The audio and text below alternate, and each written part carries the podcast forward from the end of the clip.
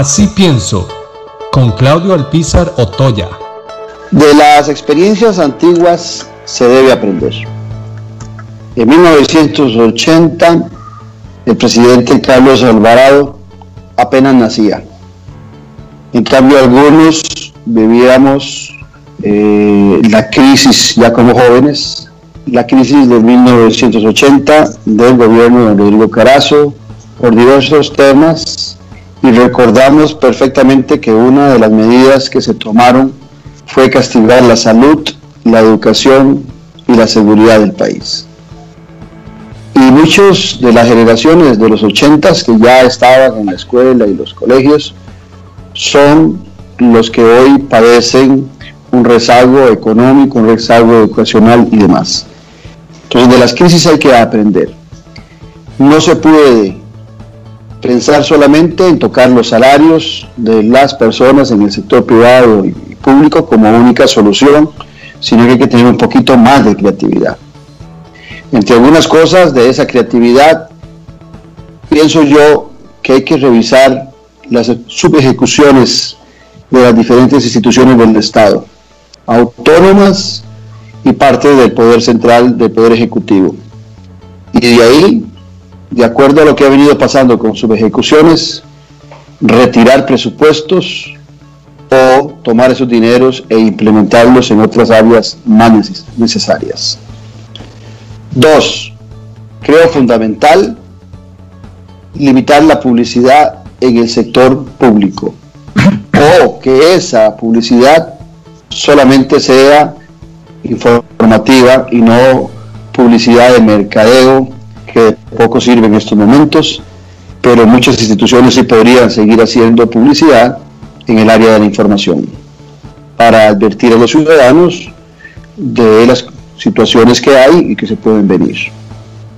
Creo también que es fundamental que en el presupuesto de la República se acabe con los gastos superfluos, el lujo, las cosas innecesarias. Y he oído a alguna gente planteando no sustituir personal que se pensione o se retire. Hay que tener mucho cuidado en eso. El personal especializado, el personal bueno, tiene que continuar siendo contratado por la administración pública porque si no lo estaríamos castigando. Lo que hay que revisar es si son o no son indispensables esos funcionarios que se pensionaron o se retiran y sustituir a aquellos que requiere la administración pública para dar servicios de calidad. Cuatro, creo fundamental disminuir a cinco los miembros de la junta directiva de las instituciones autónomas. Si hoy en muchas se aplica el 4-3, aplicar un 3-2, 3 del gobierno actual, 2 del saliente y que el presidente ejecutivo siga siendo nombrado por el presidente de la República. Solo ahí nos estaríamos economizando dos miembros de juntas directivas de las instituciones autónomas. Cinco, hay que acabar con los ministerios que no existen, que no tienen ley orgánica, que no tienen cartera. Les doy dos ejemplos. El Ministerio de, de Vivienda, años de funcionar sin ley orgánica y sin cartera. ¿Para qué? Ahí está el INBU y fue mucho más eficiente y se puede recuperar perfectamente. ¿Para qué un Ministerio de Deportes sin cartera y sin ley orgánica? Solo para generar burocracia en el Estado, si ahí está el ICODER. Si es del caso, tendremos que nombrar en algunas instituciones o a nivel nacional un curador para que controle los gastos del Estado. Seis, un solo régimen de pensiones, el de la Caja Costarricense de Seguro Social, como lo establece la Constitución. Es un momento apropiado para entrarle de lleno a ese tema. Siete, ningún, ningún funcionario público debería superar el salario del presidente de la República, ninguno. Es el funcionario público de más alto rango en el país. No puede ser que existan superintendencias ganando 10, 11, 12 millones de colones, eh, directores de bancos que ganan 10, 12 millones de colones. A eso sí hay que tallarlos, no es a los que ganan millón y medio de colones. Los que ganan millón y medio de colones, eso es una aspiración de muchos costarricenses y esa aspiración es ser clase media. No son ricos los que ganan millón y medio de colones en este país.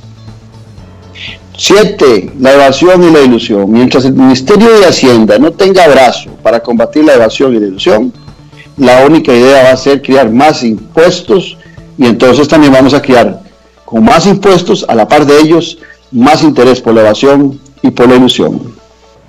Y terminaría diciendo que hay que explotar en una forma sostenida y responsable nuestro subsuelo. Por ejemplo, el oro y el gas. Son temas que se pueden hacer. Son temas que nos ayudarían a no maltratar a la educación, la salud y la seguridad. Pues el Estado costarricense tiene que brindarle al costarricense servicios de calidad. ¿Quién dice que no importa que la calidad de la educación en nuestro país se mejore? Hay que tener mucho cuidado con las propuestas, pero creo que aquellos que vivimos la crisis de 1980 tenemos claro qué es lo que hay que hacer en el presente.